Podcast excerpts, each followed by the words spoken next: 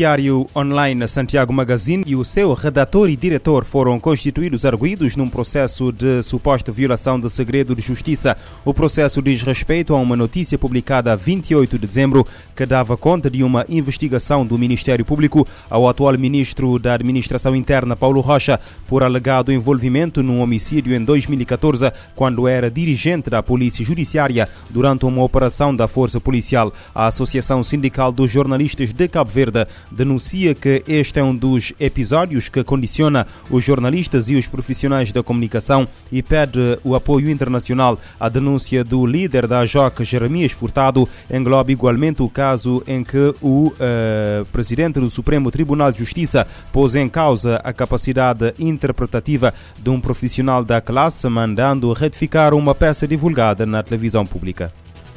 E como disse e muito bem o Sr. Presidente da República, não se deve condenar um jornalista por publicar informações a quais tem acesso, com o único interesse de informar a opinião pública com a maior transparência possível. Não fosse a imprensa livre e independente, este caso jamais viria público e cairia no esquecimento, por entendermos que a liberdade de imprensa ser indispensável à democracia e que não se deve aceitar que a mesma seja posta em causa. Aproveitamos ainda para apelar a todos os jornalistas que não se intimidem com estas situações e que continuem firmes no exercício das suas funções e que denunciem sempre situações que põem em causa a liberdade de imprensa em Cabo Verde e os direitos dos jornalistas também. Para a Associação Sindical, Cabo Verde está perante um verdadeiro ataque à liberdade de imprensa e vai lançar um pedido internacional de socorro, fazendo chegar estes episódios à Organização Repórteres Sem Fronteiras, à Federação Internacional dos Jornalistas e a, outros, e a outras entidades internacionais. O aeroporto de Hong Kong anuncia a proibição do trânsito de passageiros de mais de 150 países a partir de domingo, incluindo Cabo Verde, de forma a evitar a propagação da Covid-19. A suspensão que afeta todos os países classificados como de alto risco pelas autoridades de Hong Kong estará em vigor no domingo durante o mês. A medida vem reforçar uma lista de países que já eram alvo da suspensão, que inclui agora passageiros oriundos de Cabo Verde, Portugal, Angola e Moçambique. A decisão visa controlar a propagação da variante Omicron. Uh, juntamente com a China continental e Macau, Hong Kong é um dos últimos lugares do mundo a agarrar-se à estratégia Covid-0, que consiste em evitar a propagação do novo coronavírus uh, no seu território a todo custo e uma política de isolamento dos pacientes e dos seus contactos.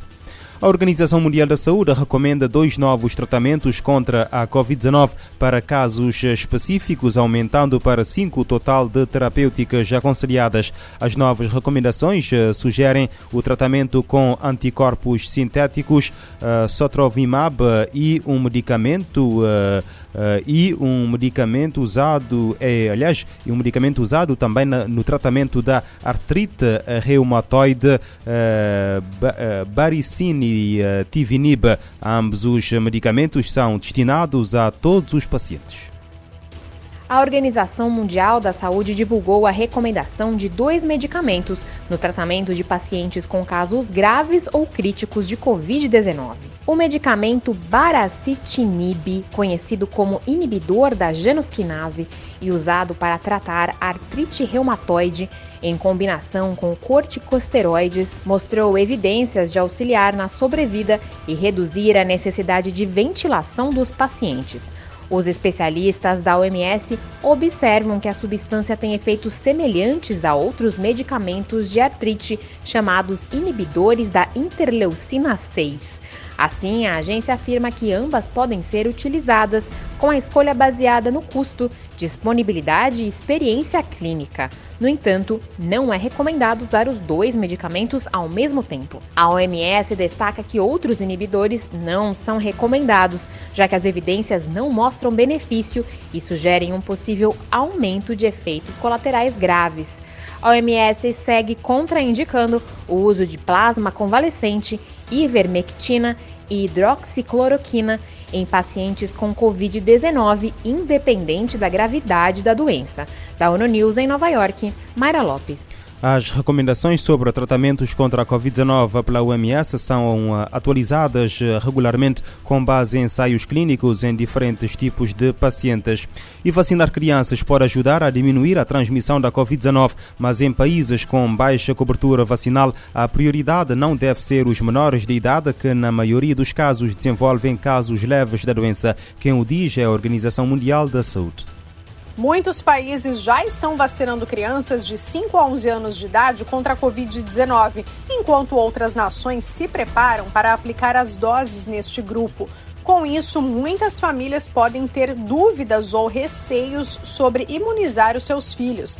A diretora-geral adjunta da Organização Mundial da Saúde, OMS, para medicamentos e vacinação, afirma que a agência tem uma orientação muito clara sobre o assunto. A pediatra Mariângela Simão explicou à ONU News de Genebra que nos países onde boa parte da população adulta está imunizada, a prioridade deve ser vacinar as crianças que têm alguma doença associada. É uma dualidade, né? Aqueles países que já estão com uma boa cobertura vacinal, vacinar a criança vai ajudar a diminuir a transmissão, né? É, naqueles, no retorno à escola e tudo mais. Aqueles países que não têm boa cobertura vacinal, tem que proteger primeiro quem tem maior risco de adoecer gravemente e morrer. Mariângela Simão garante que, na imensa maioria dos casos, as crianças infectadas com Covid-19 desenvolvem formas leves da doença. A especialista brasileira lembra que, até o momento, a OMS autorizou apenas a vacina da Pfizer para ser aplicada em menores de 5 a 11 anos. Segundo a diretora adjunta da agência da ONU, ainda são necessários estudos mais robustos para se comprovar a eficácia e segurança de outras vacinas contra a Covid-19 para esta faixa etária. Da ONU News em Lisboa, lê da letra. Muitos países já estão a vacinar crianças de 5 a 11 anos de idade contra a Covid-19. Cabo Verde tem em curso a vacinação de crianças e adolescentes dos 12 aos 17 anos. E é preciso agir agora para evitar o colapso no Afeganistão. O alerta é do secretário-geral da ONU. António Guterres afirma que os, os apelos de 5 mil milhões de dólares para o país refletem a escalada do uh, desespero. A administração dos fundos pretende garantir que as verbas cheguem à população. O financiamento internacional permitiria pagar de trabalhadores essenciais e manutenção dos serviços. O secretário-geral das Nações Unidas incentiva a comunidade internacional a agir agora para evitar o colapso econômico e social e encontrar maneiras de evitar mais sofrimento para milhões de afegãos. Antônio Guterres disse nesta quinta-feira a jornalistas em Nova York que a dimensão do recente apelo reflete a escalada do desespero esta semana, a organização lançou os planos de resposta humanitária e de refugiados, requerendo mais de 5 bilhões de dólares para apoio ao país neste ano. Babies being sold to feed their siblings. Freezing health facilities, overflowing o chefe da ONU falou de bebês sendo vendidos para alimentar seus irmãos em instalações de saúde afegãs que estão repletas de crianças desnutridas. Ele mencionou ainda que pessoas queimam seus pertences para se aquecer e perderam os meios de subsistência no país, onde mais da metade da população depende de auxílio.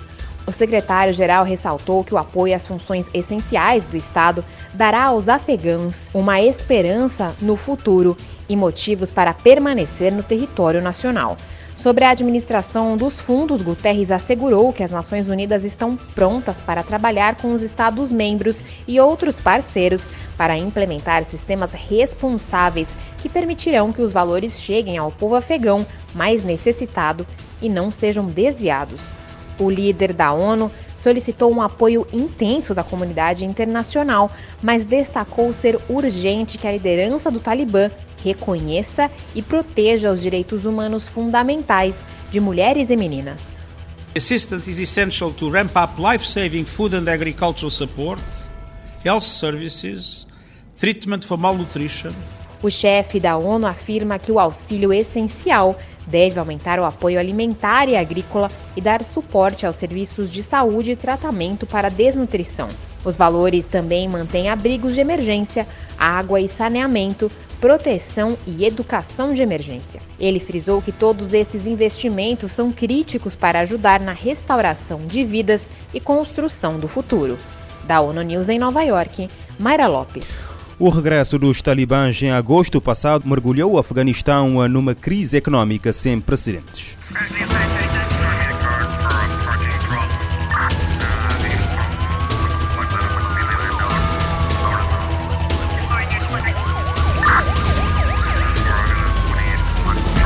Este programa está disponível em formato podcast no Spotify e em radiomorabeza.cv.